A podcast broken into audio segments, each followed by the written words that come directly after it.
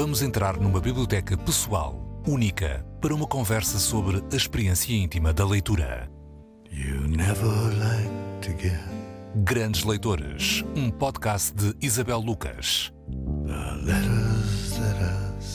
Uma parceria Antena 3, Jornal Público.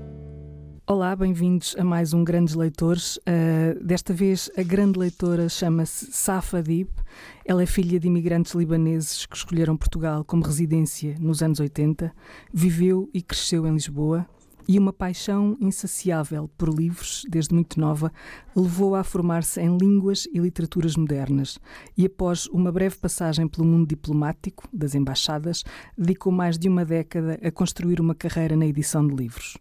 Em 2018, largou a segurança de um bom emprego e começou uma nova vida dedicando-se ao negócio da restauração, cozinha libanesa. Abriu o próprio espaço no centro de Lisboa, a Casa dos Cedros.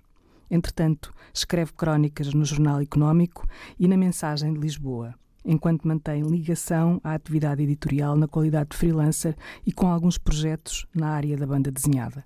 Em 2014, algo completamente diferente, filiou-se no Partido Livre e foi dirigente durante seis anos. Atualmente é assessora na área da cultura e comunicação do vereador do Livre, Rui Tavares, precisamente na, na Câmara Municipal de Lisboa. Bom dia, Safa. Bom dia. Bem-vinda. Obrigada pelo convite. Vamos falar de livros? Claro. Uh, essa paixão de que falas aqui e estes, estes uh, adjetivos que eu usei uh, foram teus, esta paixão um, pela, pela, pelos livros, tu consegues perceber de onde é que ela vem? Eu só sei que quando eu era muito nova, o meu pai comprava-me livros de banda desenhada da Disney e foi assim que eu aprendi a ler e a escrever português. Hum. Portanto, como meus pais eram libaneses e não tinham um domínio da língua portuguesa, uh, foi através desses livros de banda desenhada da Disney que fui aprendendo a língua. Sim. E de tal modo devorava as histórias. Todas as semanas comprávamos um livro novo e lia e relia os livros até à exaustão. E cheguei a um ponto em que de repente já sabia ler e escrever e falar perfeitamente português graças a esses livros. E como é que tu fazias essa, depois a ligação com a tua outra língua, a língua que aprendeste primeiro, o libanês? Uh, havia confusões ou não? Falávamos o árabe em casa. Sim. Os meus pais ensinaram-me a língua, a língua árabe. Um, e falava com os meus irmãos mais velhos, e portanto o árabe era só mesmo em casa. E sempre que saía de casa, depois tinha acesso, a, tinha contacto com, com a língua portuguesa. E, e no início, os primeiros anos foram um pouco complicados, porque estava entre estes dois booms, entre estas duas culturas, e no início estava um pouco desfasada em relação aos meus colegas na escola, mas estes livros ajudaram-me a, a, recuperar o atraso. E depois lembro-me que cheguei à, à quarta classe, ao quinto ano, já com um domínio perfeito da língua. E ainda consegues escrever em árabe? Uh, os meus eu tive aulas na Mesquita de Lisboa quando tinha 10, 11 anos, portanto sei escrever algum árabe, mas não, não sou fluente, é, é uma língua difícil. Ainda mais num país onde essa língua não está presente no cotidiano, não é? Não, não, se, não, se, não se vive. Uh, tu continuas uh, com os teus pais a, a, a, falar árabe? Sim, sim. Continuamos a usar o árabe para falar com os meus pais. Sempre foi a língua que usámos para falar com eles. Uh, e pronto, sempre que vou ao Líbano em viagem, uh, tenho lá uma família extensa. Uh, foi bom ter aprendido a língua, acaba por ser uh, uma, uma forma também de manter a ligação à minha família, à minha, à minha outra identidade. os meus pais sempre fizeram questão de nos de, de, preservar a sua cultura, de fazer com que eu e os meus irmãos não perdêssemos essa ligação familiar e emocional ao nosso país, às nossas raízes. Mas de facto, os livros começou aí, pelo, pela Disney, curiosamente. Depois, aos 11 anos, tive acesso a um clássico da literatura portuguesa, Os Maias de Essa de Queiroz, uhum. e, e simplesmente comecei a ler e a devorar o livro E portanto fui sempre muito autodidata. Chegavam, os livros chegavam às minhas mãos, devorava tudo o que havia para ler. Condicionário depois... ao lado? Diz? Condicionário ao lado? Sim, sim, sim. mas foi tudo, mas foi tudo muito foi uma experiência muito uh, não sabia bem o que estava a fazer na altura, ou seja, pegava nos livros, lia, mas sem qualquer contexto, não sabia o que estava a ler, simplesmente apreciava a língua, apreciava o estilo literário e ia absorvendo tudo. Depois aconteceu uma coisa muito engraçada que foi ter acesso ao manual de português do 12 ano do meu irmão. e aí, a partir desse manual, comecei a decifrar a literatura portuguesa e a perceber quem eram os principais autores, quem é que eu devia ler, e comecei então a explorar por mim própria, desde muito cedo, a literatura portuguesa. E depois pedi à minha mãe para comprar os livros na livraria, já sabia o que é que eu queria comprar. Ah, agora quero comprar este livro, queria comprar, comprei os livros do Júlio Diniz, do Camilo Castelo Branco, uh, depois mais tarde comecei a ler os poetas portugueses, Virgílio Ferreira, José Régio, autores do século XIX, XX, e portanto foi assim e chego então ao secundário e já, já conhecia tudo o que havia a conhecer na literatura portuguesa. Como é que é? Como é que é resistir aos livros por lá e costuma trazer coisas do Líbano, livros do Líbano, que autores que autores é que a, é que a estimulam quando quando vai uh, a esse seu país de origem? Eu sempre que vou em viagem, uh, tenho sempre que fazer visitas a livrarias locais. Lembro-me que uma das visitas ao Líbano que eu fiz fui à, ao bairro de Hamra, que é a Baixa de Beirute. Isto já há uns bons anos, há, talvez há cinco ou seis anos, portanto, antes da explosão de Beirute.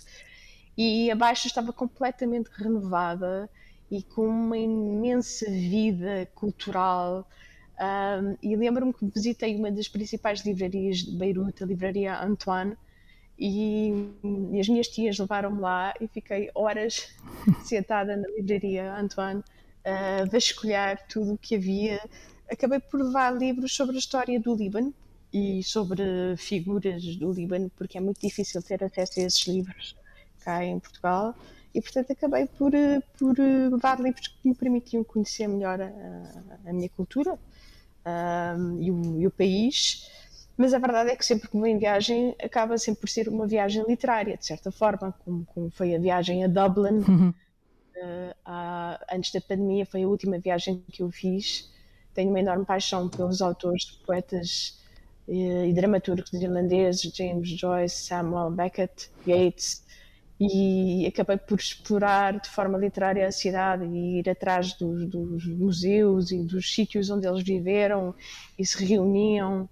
E, e faço sempre isso sempre. E tenho uma irmã que vive em Paris portanto sempre que vou a Paris também é, é uma aventura para conseguir uh, passar pouco tempo nas livrarias mas a verdade é que é o que eu faço mais é, é tentar encontrar uh, sítios onde me façam sentir bem, que me façam sentir uma ligação à cidade que estou a visitar. Safa, e a, e a formação em, em, literatura ajuda a ser leitora ou uma coisa não tem nada a ver com a outra? Ajuda, ajuda. Curiosamente, não estava destinada a fazer um curso de Línguas e Literaturas Modernas. Eu, eu, eu escolhi o caminho das ciências na escola e de repente o que aconteceu foi que aos 16 anos a nossa professora de português levou-nos a ver uma peça de teatro dos Artistas Unidos, Crime e Castigo, uhum. Eh, uma adaptação de José Maria Vieira Mendes. Sim. E eu fiquei tão deslumbrada com a peça que eu, que, que pronto, eh, que já tinha, eh, uma vez que já tinha a paixão pelos livros, ver essa peça de teatro foi como se tivesse uma revelação. E então decidi mudar de curso que, uh, decidi que já não queria seguir ciências e, e, fiz os exames para entrar para a Faculdade de Letras e de facto as bases que ganhei na faculdade ajudaram-me a, a, a, decifrar um pouco melhor a literatura, a, decifrar, a dar um pouco mais de contexto, a aprender um pouco mais, a ir um pouco mais além também da minha zona de conforto. Hum. porque também estava limitada a alguns autores, a alguns países, e acabei também por abrir um pouco mais os horizontes. Dê alguns exemplos, que, que, que, livros ou que obras ou que autores é que... por exemplo, que eu acabei por escolher a cadeira de estudos africanos, onde descobri a, a literatura maravilhosa de Paulina Xiziane, que eu não conhecia. Lemos o Sétimo Juramento, na altura ainda não tinha saído Uh, só, só se iria sair mais tarde o livro, o outro livro que ela fez, Ninot, como é que se chama? Uh, sobre a, a, a bigamia. A Nikeche? Hum. Exato. Uhum. Uh, só mais tarde iria sair esse, esse livro depois, mas lembro-me na faculdade o sétimo juramento e fiquei maravilhada com, com o estilo da autora. Foi uma descoberta que eu não teria feito sozinha, foi graças à faculdade.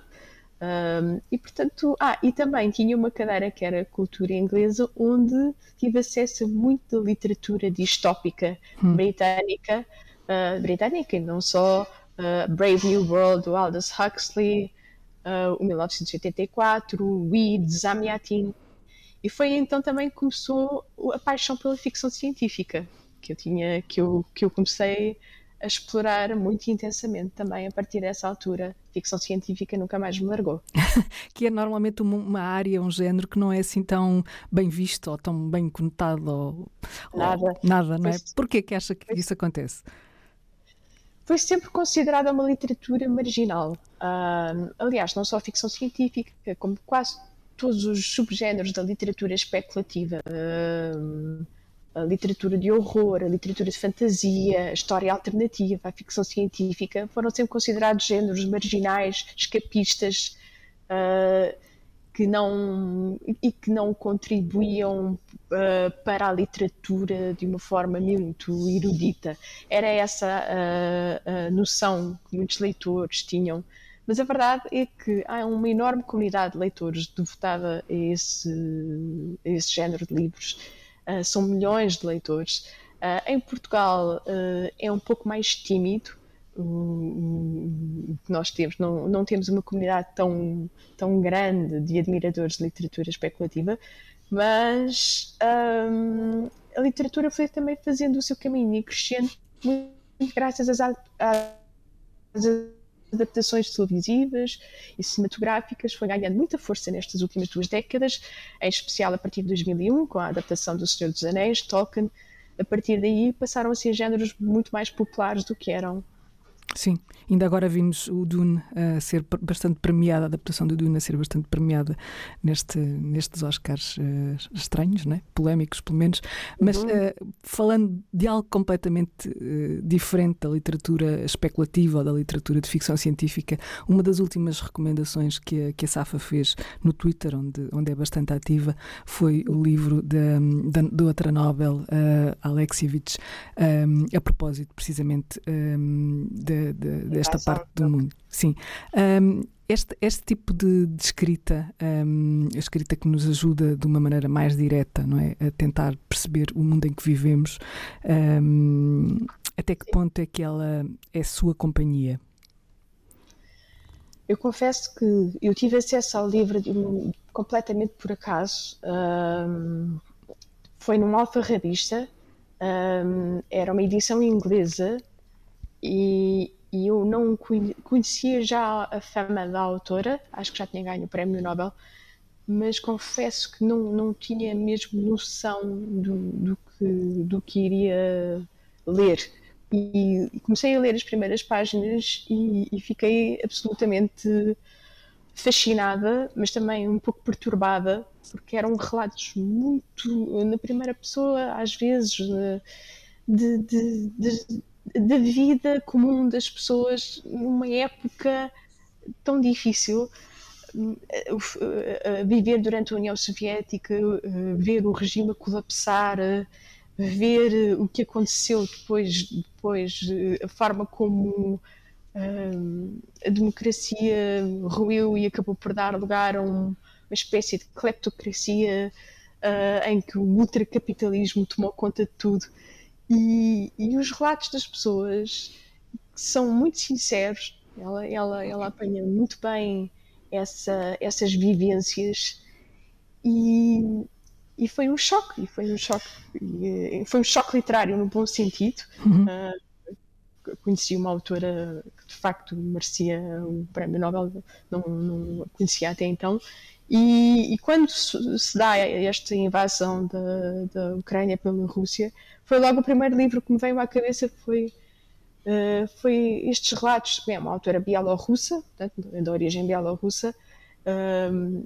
e, e, e, se há alguém que conhece bem a realidade da zona e sabe o que foi viver aí e, e passar pelo desfile de, de, presidentes e líderes e ditadores, é, se há alguém que sabe isso é ela, portanto acho que a melhor forma às vezes de, de conhecermos o mundo em que vivemos é mesmo pela literatura. Grandes Leitoras, com Isabel Lucas. Uh, Safa uh, escolheu uh, trazer para aqui, para esta conversa, um escritor, um escritor português, Afonso Cruz. olá, Afonso. Olá, desde olá. Faial, não é? Sim.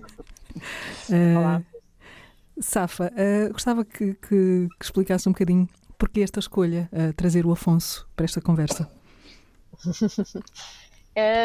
eu confesso que eh, eu já, uh, já conheci o Afonso uh, desde há 10 anos, desde que ele lançou o seu segundo livro, Enciclopédia de História Universal. Uh, penso que foi em 2009.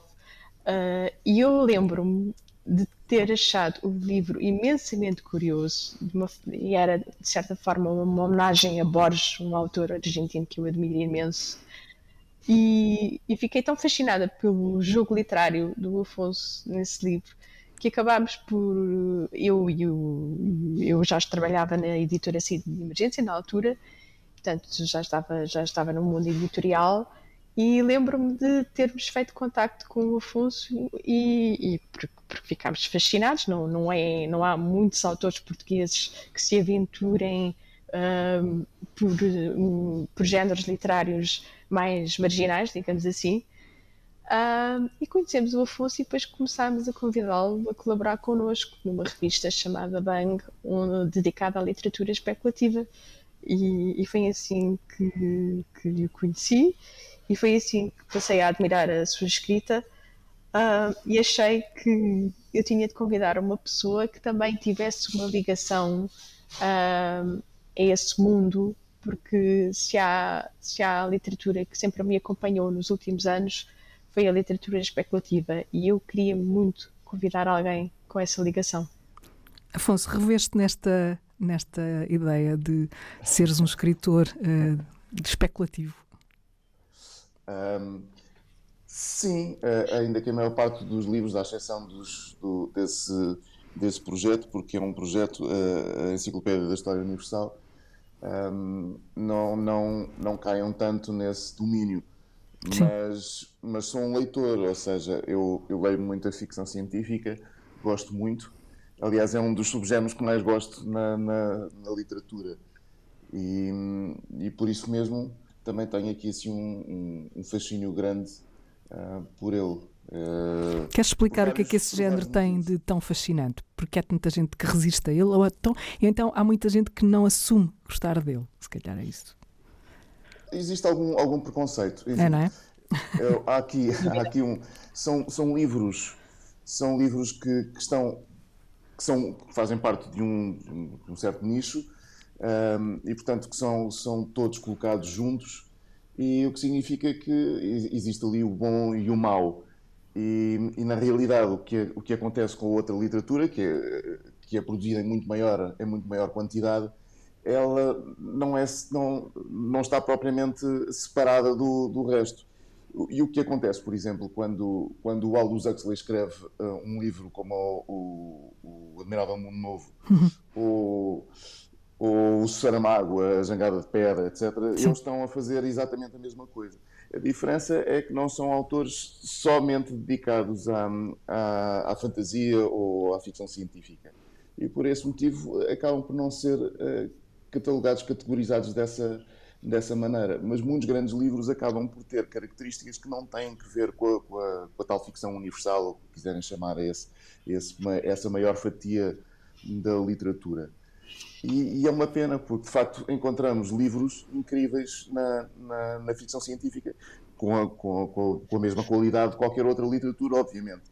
E na, na realidade houve, houve um, um, escritor, e eu acho, acho muita piada porque pela maneira como ele, como ele respondeu um, a um crítico a determinada altura, que foi o, o Theodore Sturgeon, em que ele um, foi, era, era, um, era um escritor de, de ficção científica, tem, o, o, seu livro mais famoso é o Mais Que Humanos, que a certa altura foi publicado na Caminho, naquela coleção azul de, de, ficção científica, Sim. e ele, e ele acaba por chegar uh, à crítica mainstream, e, e alguém critica-o dizendo que 90% da, da ficção científica é uma porcaria, it's crap. Ao que, ele, ao que ele respondeu assim: na verdade, 90% de tudo o que se faz é uma porcaria. Sim. E de facto é verdade. Uh, e, aliás, tanto que, que isto se tornou, uh, uh, ficou conhecido como a Late Sturgeon. E portanto passou a ser aplicado em vários, em vários domínios. Estás a falar disso e, e referiste uma coleção que, que, que, desapareceu e que eu aprendi a respeitar um, graças a um professor de filosofia que nos ensinava, uh, que nos ensinava, não, que nos ensinava, acabou por ensinar, mas que nos dava a ler os livros azuis dessa coleção, que havia a coleção negra dos policiais, a coleção Sim. azul da ficção científica, não é? E, e, e devo-lhe a ele também ter, ter aberto esse meu horizonte aos, aos livros, de, aos livros azuis da, da Caminho e, e portanto... livros azuis foram muito importantes para uma determinada geração de leitores portugueses. Sim, vocês querem trocar cromos em relação a esses, a esses, esses nomes. Podem não ser já da coleção azul, não é? Porque entretanto a coleção azul acabou, mas. A coleção um... azul, para mim, foi a descoberta de muitos autores do leste, como por exemplo o Stanislav Lem, uh, o, o, autor da Guerra das Salamandras, o. o Capetos. O, exatamente, o, aqueles, o, o, irmão, como é que se chama? O Strugatsky? Strugatsky, sim. Arkady Strugatsky, acho que era esse o nome. Uh, ou seja, toda, havia toda uma comunidade de autores da Europa do Leste que, que, nós só tivemos acesso a eles pela primeira vez nessa coleção azul do caminho. Ela foi o Vasco Granja dos foi o Vasco Granja dos, dos, dos, da ficção científica neste caso, não é? Quase trazia-nos alternativas. Mas, mas queres, queres referir também nomes, Afonso, de, de, de autores que que não pertençam aos, aos 90% maus, eh, que, que, sejam, que sejam uh, muito recomendáveis. Que não sejam recomendáveis? Não, que sejam muito recomendáveis, que ah, não pertençam aos tais, aos tais 90% maus. Uh, sim, sim. O, o, essa, coleção, essa coleção azul da, da Caminho, uh, basicamente, quase todos os livros eram, eram de grande qualidade. Um, claro que havia, havia muito provavelmente ali umas conexões entre os partidos comunistas dos, dos vários países, daí também que houvesse uma coleção de literatura africana, outra, outra esta Sim. de ficção científica que tinha que ver com alguns países do, do uhum. leste. Uh, mas não só, não só uh, uh, essa coleção da Caminho tinha muitos autores americanos, por exemplo, a que nós não tínhamos acesso nessa altura. Por exemplo, o Matador 5 do Kurt Vonnegut foi publicado precisamente na, nessa uhum. coleção da, Exatamente. e, vários, e vários outros livros dele, alguns até muito pouco conhecidos, como por exemplo o Galápagos. Sim. Uh, que é um dos livros menos. Aliás, eh, eu, eu até tenho algumas, algumas reticências em chamá-lo, em classificá-lo como ficção científica. Na verdade, aquilo parece mais um, um livro da Agatha Christie com humor. Uh... Sim, a Safa há pouco falava de uma coisa em relação àquilo que, que tu fazes aos teus livros, um, que é um jogo, não é? Eles, esta ideia, eu acho que esta ideia de jogo um, fica, fica muito bem naquilo que, que tu escreves, porque um, há esse namoro entre vários géneros hum, que, que, estão por ali, uh, de alguma maneira mais visível nos, nos, casos, outros menos visíveis noutros casos, mas uh, e, mas a convocação da, da, da ficção científica está quase sempre nesse jogo, seja ela mais ou menos evidente, não é? Um, esse, esse, e, e falas, estás a falar de autores que também a, a, a levaram uh, de, alguma, de alguma maneira para o jogo deles. O Vonnegut é, é, um, de, é um desses casos. Há mais, uh, o Pynchon também tem, tem bastante. Posso só referir a Angela Carter, por exemplo, Sim. que foi publicada nessa coleção um, O Quarto dos Horrores, que é um clássico, já é considerado um clássico, em que faz uma reinvenção dos contos de fadas. Esse foi um livro muito influente também. uhum. e também cheio de jogos literários em que ela de facto põe em, primeira, em primeiro plano uh, temas que hoje, que hoje são considerados banais, mas que na altura, uh, na altura não eram. O feminismo, a sexualidade, o desejo. E, e é, é, muito interessante. É como o Afonso diz, esse, essa coleção tinha livros de enorme qualidade. Sim, e, e claro, por ser, por ser especulativo, muitas vezes colocamos, colocamos hipóteses uh, incríveis sobre, sobre o nosso futuro, ou seja, uh, na, na, na, figura da, da distopia e da, e da, utopia. Sim, só a palavra especulativo, não é? Uh, dá para tudo. Sim, sim, sim, sim. E, e, e, muitas vezes com, com, com, ideias, com ideias incríveis. O, a Safa falou, por exemplo, do Stanislav Lem e, o, e os livros dele eram, sei lá, se, se eu pegar um livro e ler duas páginas, eu consigo naquelas duas páginas encontrar ideias suficientes para mais não sei quantos livros. E eu, hum, eu, eu lembro-me, por exemplo, de a determinada altura o Alvin estar a falar comigo a dizer que ia escrever um livro de, de prefácios. E eu disse: Olha, o, o Stanislav Lem já se lembrou disso, ele escreveu um livro de prefácios inventados, portanto, de, de, de, de obras que não existem, em que ele escreveu N prefácios. Sim. E, portanto... Aliás, eu acho que já existe mais do que um livro de prefácios. Uh, uh, estás a falar disso, mas. Uh, é capaz. Sim, eu, eu agora estou-me a lembrar de um, inclusive feito por prefaci prefaciadores, é assim que se diz, não é? Portugueses, eu não sei onde é que isso estará, mas há um livro de prefácios. desse, porque, porque, há prefácios ótimos. E, e, o jogo, só o jogo, não é? Esse, esse outro jogo também, também é muito interessante. Um, mas falem-me falem, um, falem desses jogos, desses esses jogos que tu gostas de fazer nos livros, Afonso, e que presumo que a, que a Safa também gosta muito, e onde há também muito de oriental neles, né? seja da, da, da, Europa Oriental, seja mesmo do próprio Oriente, onde esse jogo de fantasia uh, que, que, existe na ficção científica, mas não só. falar de uma coisa muito curiosa que aconteceu no género desde 2004. Uh, que é, um, portanto, até uma determinada altura, estes géneros estavam muito limitados a nichos a comunidades de leitores uh, muito fechadas. Sim. Mas o que aconteceu é que a partir de 2004 nós começámos a ver autores uh, considerados literários mainstream a fazerem incursões cada vez mais frequentes no género especulativo. E às vezes faziam cruzamentos de géneros e subgéneros. E isso deu origem a alguns dos livros mais populares das últimas décadas. Estou a pensar, por exemplo, na, no livro do Philip Roth, uh, A Conspiração contra Sim. a América, que é, no fundo, um livro de história, história alternativa. Sim. E o subgénero da história alternativa foi muito popularizado pelo, por um autor de ficção científica chamado Philip K. Dick. Exato. Um, que fez uh, o livro até que foi um dos mais populares dentro desse subgénero e que deu origem a uma série uh, televisiva há pouco tempo Ai, como é que se chama o, o Homem do Castelo Alto. Exatamente, eu estava com uma branca agora. Exatamente, O Homem do Castelo Alto. Uh, e, portanto, o Philip Roth acaba por fazer o, o mesmo em, na conspiração contra a América, mas havia muitos outros livros uh, que surgiram nessa mesma década. Estou a pensar também no Jonathan Strange e Mr. Norrell, de Susanna Clarke, uhum. que é uma reinvenção da Inglaterra vitoriana com magia, que foi um enorme sucesso no Cloud Atlas do David Mitchell. Isto são autores que não são considerados de fantasia, são considerados autores literários uh, e que ganham prémios e, e, que se distinguem por uma carreira de enorme reputação e prestígio. E, portanto, acabamos por ver uma coisa que era de nicho a ser cada vez mais assimilada pelo, pelos grandes autores.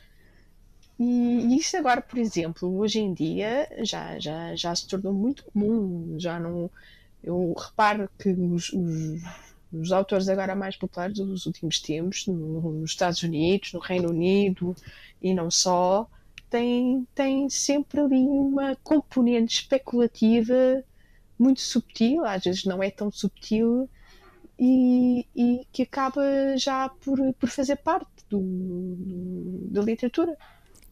Sim, há, há muitos que tão, querem mesmo fazer a experiência. Eu lembro-me quando, quando, quando o Donald Trump ganhou as eleições uh, nos Estados Unidos, eu estava em Nova York a assistir uma, ao lançamento do, do, do, do último romance da, da Zadie Smith e entre, entre as pessoas que lá estavam houve uma, uma que lhe fez uma pergunta que era se ela uh, queria experimentar uh, a ficção especulativa e ela disse não quero, eu vou experimentar a ficção, ficção especulativa e, e, porque o mundo de facto estava parecia que estava a pedi-las, não é? Estava mesmo ali a pedir qualquer coisa desse género.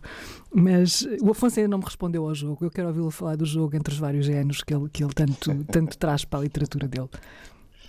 Uh, sim, eu, eu, eu sou um leitor mais ou menos omnívoro e, e, consumo muitas coisas diferentes. E as minhas referências são todas culturais e têm que ver com a leitura.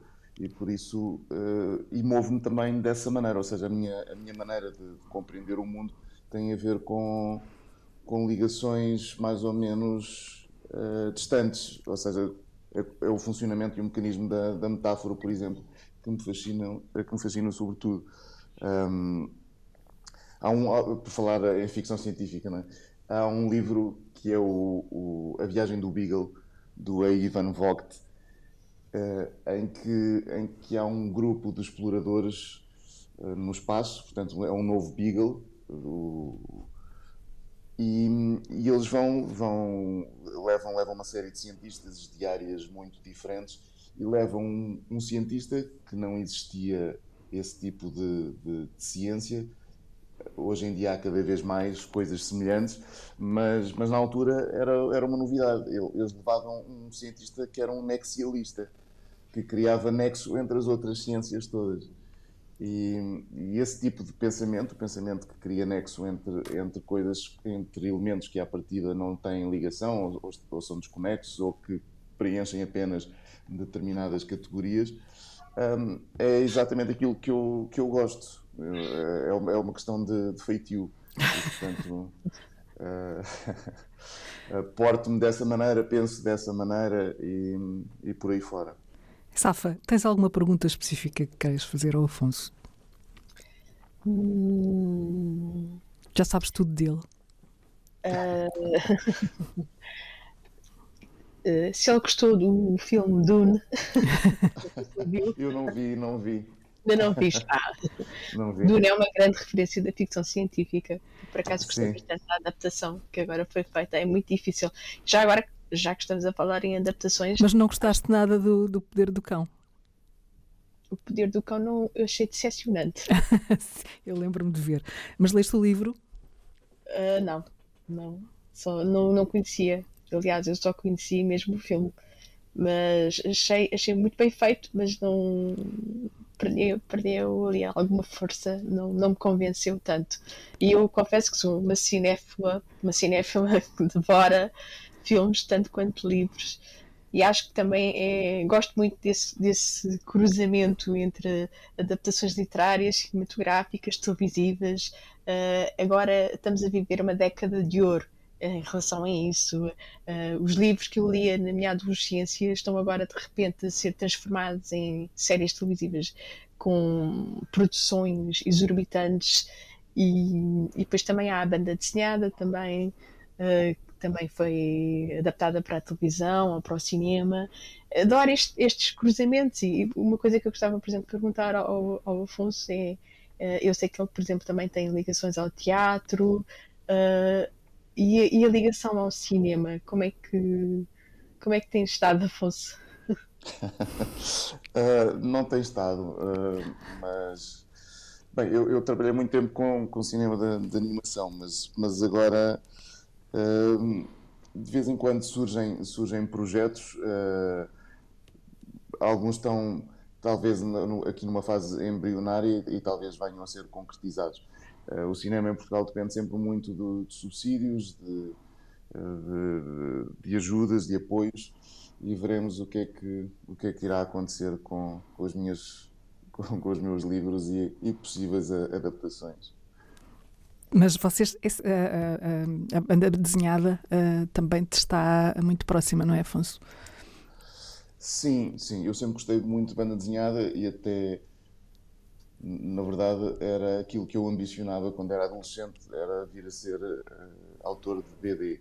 Na altura não se falava em graphic novels, nem, nem nada disso, ainda que existissem, mas, mas não, não se falava muito do, ou pelo menos eu não me lembro de se usar o, esse termo.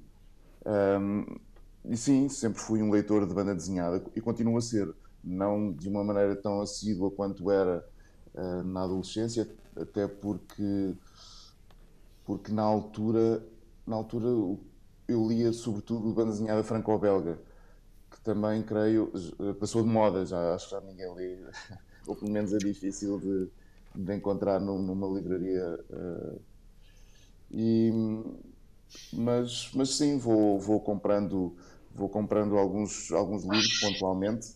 Uh, há uns anos, por exemplo, cruzei-me com o Miguel Anjo Prado, que é um autor galego Sim. gostava muito quando, quando era adolescente. E, e foi assim um reencontro com a, com a, minha juventude. Adorei, adorei conhecê-lo, não só pela pessoa que, que ele me pareceu ser, não, não conhecia muito mal, mas, mas uh, acabei por comprar um, um, livro que ele tinha acabado de publicar no Brasil, uh, o Ardalen, que também está publicado em, em português, e é um livro é um livro lindíssimo.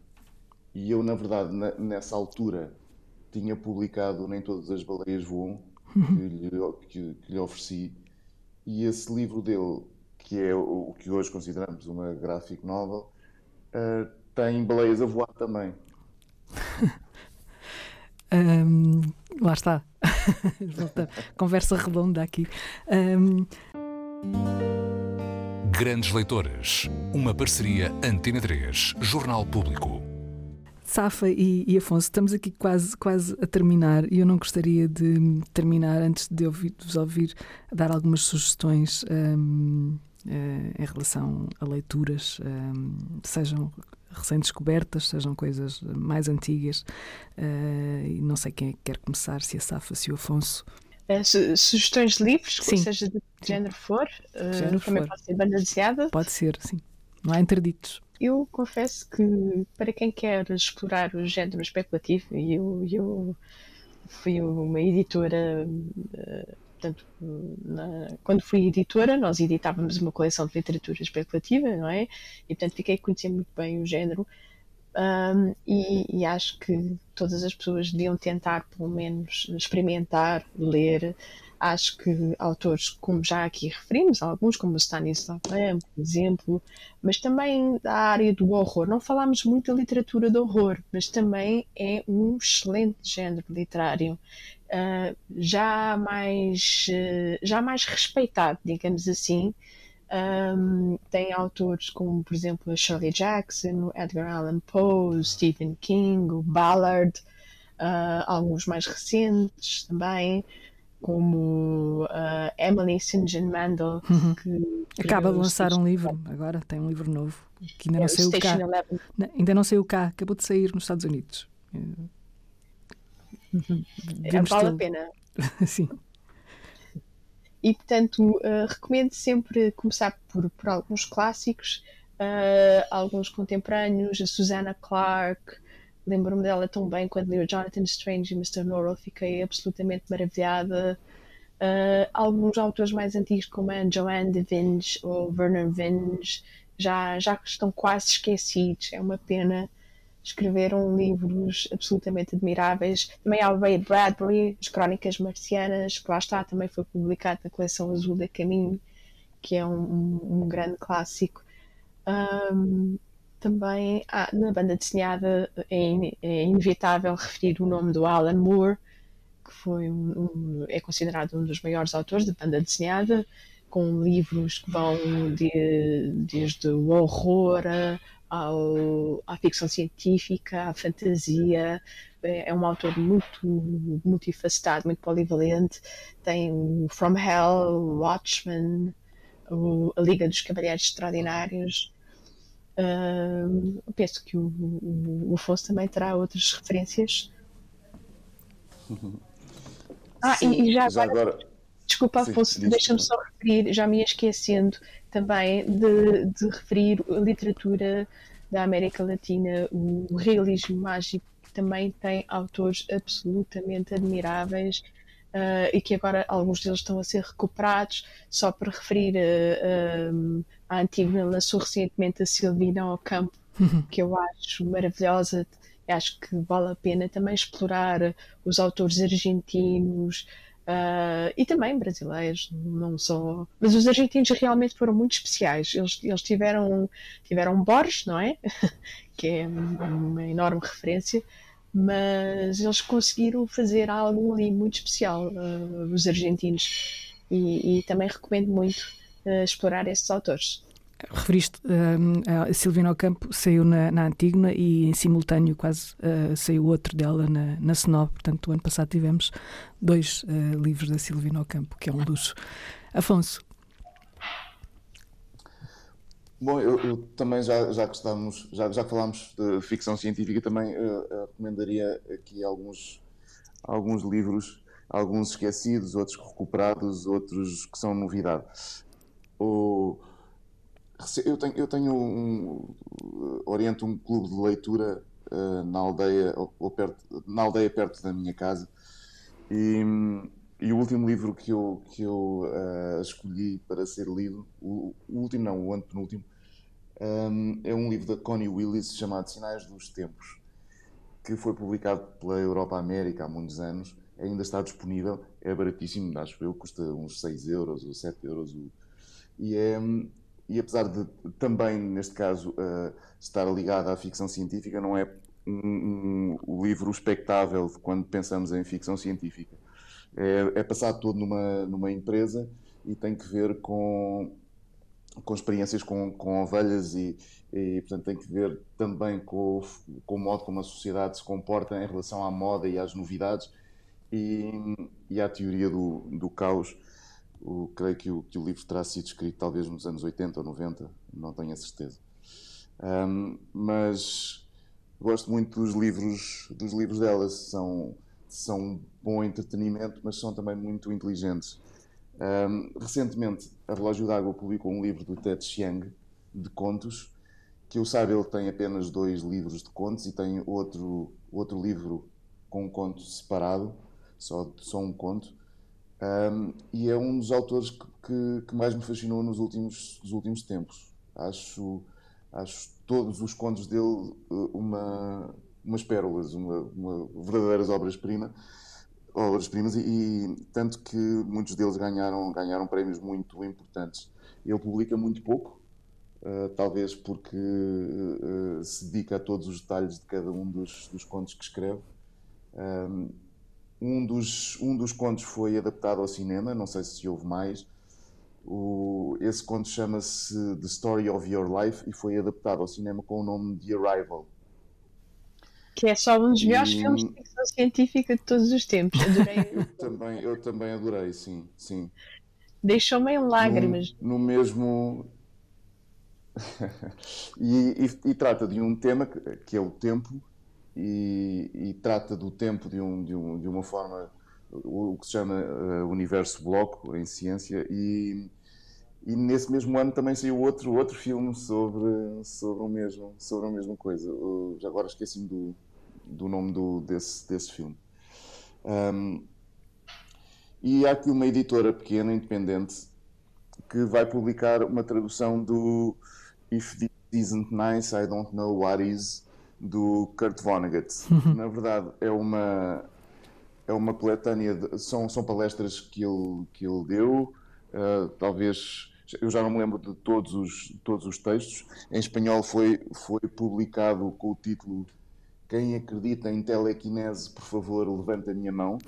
e, e, e é um livro, é um livro que gosto muito, porque porque mostra muito bem o que é que o Kurt Vonnegut pensava, ou seja, não é um livro de ficção, e, e, ele descobriu e tem coisas que eu acho fundamentais até para, para a literatura e para a compreensão do mecanismo das histórias e até, uh, e até desafio as pessoas a, a fazerem uma pesquisa sobre, sobre uh, o The Shape of Stories e verem os vídeos que ele tem sobre isso. Há pelo menos dois alturas diferentes da vida, da vida dele.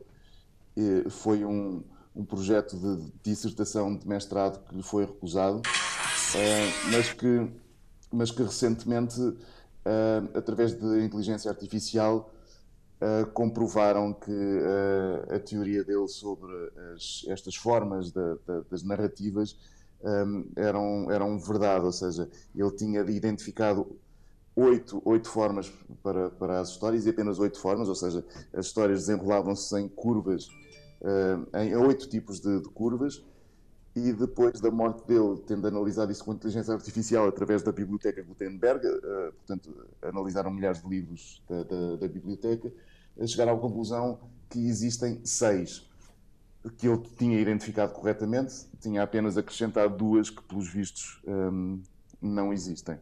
Mas, mas é, é um autor que, que é um autor de culto no, nos Estados Unidos, mas cá em Portugal não tem, não tem muito protagonismo. Safa? Não tem. Eu queria só acrescentar Sim. uma coisa. É, é, curioso que o Afonso tenha referido o Ted Chiang, porque ele é muito mais uh, conhecido pelos seus contos que é um formato literário ainda muito desprezado em Portugal. Uhum. Felizmente acho que começa a ser um bocadinho menos, felizmente. Sim, embora ainda acho que há um longo caminho a percorrer. É, porque lá está, neste género especulativo, quase todos os autores uh, acabam por construir, uh, criar um livro de contos. Não há nenhum deles que não se aventure nesse género literário. Mas o Ted Chiang é de facto um, um, um formato onde ele mais uh, se, se, supera, digamos assim. E, e, queria só fazer essa nota de que o, o conto, embora seja muito apreciado uh, no, no, mercado norte-americano e, e inglês, aqui, aqui ainda não tanto. Uh, é pena. É.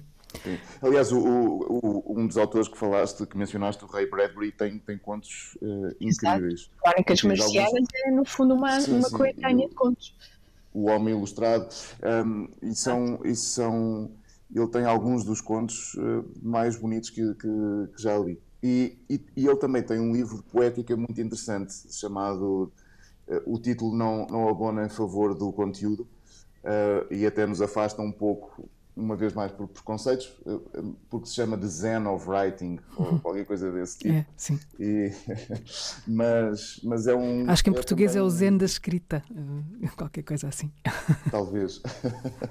e, e, mas, é um, mas é um livro belíssimo também. Ele, ele fala de. Como, de, de, uh, explica como é que teve sim. algumas ideias, partilha isso connosco, e, e é até, um, até de um modo bastante, bastante simples um, e cheio de ironia, muito, muito engraçado. Sim, sim. Um, o nosso tempo acabou. Uh, quero agradecer-vos bastante, uh, a Safa, uh, ao Obrigada. Afonso. Obrigado, Afonso obrigado. que está no Feial como hora a menos e ainda não tomou o pequeno almoço. Portanto, um bom dia para os dois e, e, até breve. E obrigada por nos trazerem tantos títulos bons. Obrigada, Isabel. Obrigado, obrigado.